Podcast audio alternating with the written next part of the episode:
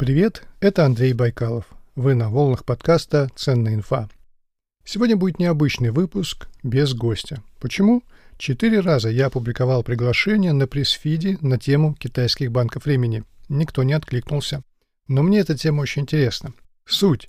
Китайцы ухаживают за пожилыми людьми, получают баллы, которые могут накопить, отсюда и название «банк времени», и затем используют эти баллы для оплаты услуг.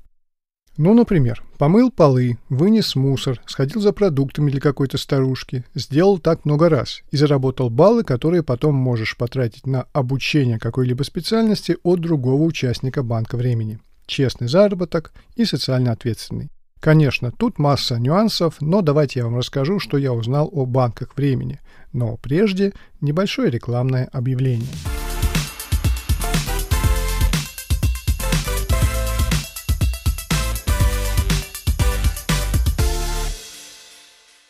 Недавно я написал статью про эффект фриссона. Так называют мурашки на коже от прослушивания музыки. А вообще мурашки на научном языке называются пилоэрекция, если кто не знал. Так вот, есть список композиций, которые вызывают фрисон у большинства людей. Это «Страсти по Иоанну», часть первая Баха, это фортепианный концерт номер один Шопена, это Мифадея Евангелиса, шестая часть, это Угвей Эссенс Ханса Циммермана и другие. И на этих композициях я испытал JBL Turwan. Наушники справились с такими сложными композициями без проблем.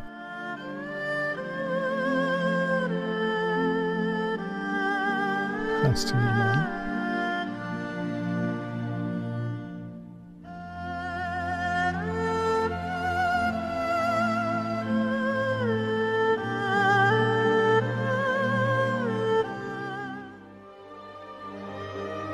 Бах, страсти по Иоанну.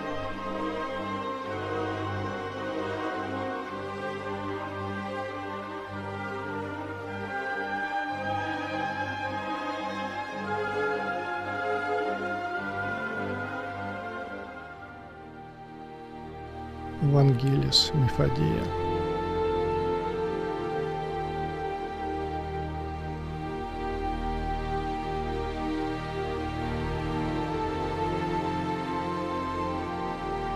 Наушники беспроводные, заряда хватает на 25 часов работы с включенным шумодавом.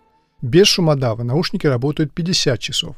Для полной зарядки достаточно 2 часов, а 10 минут зарядки хватит для 3 часов работы. Я ездил в наушниках метро и могу сказать, что они убирают звук метро и остается только музыка. Можно заслушаться и забыть о своей станции. Рекомендую к покупке, испытал на себе, можно брать. Слушаете подкаст «Ценная инфа». Итак, начнем сначала. В 1980 году американский юрист Эдгар Кан придумал механизм, при котором люди могут платить друг другу за работу не деньгами, а человека-часами. Кто-то поработал на одного, он в свою очередь на другого и так далее. Один час всегда равен одному часу, то есть неважно, кто ты, слесарь или юрист. Это первый момент. Второй момент. Все участники банка времени должны быть участниками банка времени, то есть вступить в эту организацию. И чем больше там людей, тем сильнее возможности каждого участника организации. Изначально механизм банков времени создавался для пожилых людей, тех, у кого нет денег или навыков жить в рыночной экономике. Но это 99% наших бабушек и дедушек, которым за 70-80 лет. И вторая важная вещь. Помогают им пожилые люди в возрасте 55-70 лет и немного старше. Движение таймбэнкинга зародилось в США, а свое развитие получило в Китае, где, как известно, с пенсиями большая проблема. В некоторых регионах пенсия составляет, держитесь за стул, 950 рублей. Китайцы активно развивают банки времени. Шанхай проводит серию экспериментов по созданию банка времени, а там, извините меня, живет 25 миллионов человек. Представьте масштабы экспериментов, прежде чем система банков времени будет развернута на всю страну. Но у китайцев нет выбора. Население стареет, денег на выплаты пенсии нет и не будет, поэтому китайские власти ищут способ изменить ситуацию к лучшему. Итак, Шанхай. Что же там делают? Например, один из участников банка времени по имени Фан Генди ходит в центр для престарелых и обучает стариков пользоваться современными мессенджерами, прежде всего WeChat как загружать фотографии, как высылать, накладывать эффекты и так далее. За это Фань получает баллы, которые она пока собирает на своем аккаунте. потратит потом, когда тоже станет старой. Или она может купить на баллы физические предметы. Это тоже возможно, хотя и в очень ограниченном виде. Фан Генди является членом Шанхайского банка времени Чангджинг. Не знаю, как точно сказать. Большинство вкладчиков – люди в возрасте от 50 до 70 лет. Как говорят в Китае, молодые и старые.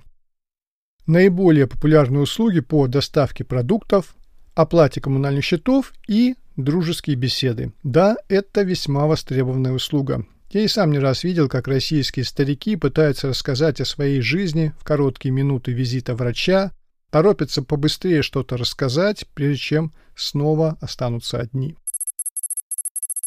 Как я сказал ранее, волонтерами в китайских банках времени работают тоже пожилые люди от 50 до 70 лет. Вот, например, что рассказывает о своей работе Ван Шоукан из Нанкина. Ему 58 лет. Увидев запрос в приложении на смартфоне, я нажимаю «Принять», а затем выполняю работу. Например, пришел заказ на доставку горячей еды в дом пожилой пары. Доставка заняла 30 минут, а вместо денег Ван Шоакан получит эти 30 минут на свой счет и сможет ими оплатить свой заказ сейчас или в будущем. Важно отметить, что китайские банки времени действуют только в своих районах, то есть не надо бежать что-то делать через весь город. Радиус действия услуги всего несколько улиц. Это тоже очень удобно, так как гарантирует скорость выполнения услуги. В Китае существует больше 100 банков времени. Самые крупные из них в Пекине, Чанцине, Шанхае, Ченду, Нанкине. В нанкийском банке Jinai Теймбанк состоит 26 тысяч человек. Есть приложение для Alipay, которое позволяет обменивать часы между банками в случае переезда участника банка в другой регион. Недостатки системы. Какие? Их два. Баллы времени можно потратить только в том банке времени, в котором ты состоишь. Да, есть приложение для обмена, но кто захочет обменяться баллами с банком, в котором 164 участника? Желающих нет. Отсюда возникает и второй вопрос. А как можно было бы оплачивать баллами физические товары? Ведь не всем нужны баллы, которые они потратят через 10-15 лет, когда сами станут старыми. Многие хотели бы тратить заработанные баллы уже сейчас. Но если переводить баллы времени в реальные деньги, то тут же на горизонте возникнет налоговая служба и уголовный кодекс. В общем, вопросов много, и китайцы пытаются их решить. В Китае, несмотря на огромное количество населения, и стариков тоже много, и чем дальше, тем больше пенсий на всех не хватит. Можно ли применить опыт Китая в России? Интересный вопрос. Насколько я знаю, социальные службы России сильно перегружены – Система интернатов для престарелых вызывает много вопросов. Туда лучше не заглядывать, если не хотите получить культурный шок. Возможно, что какой-нибудь стартап на эту тему и появится. Вот только стартаперу будет лет 60, не меньше. А почему бы и нет?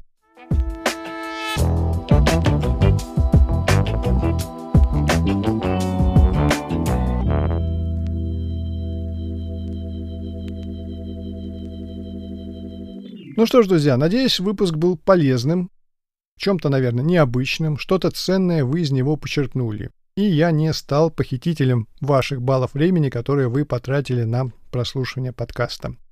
Всем добра и до встречи на просторах интернета.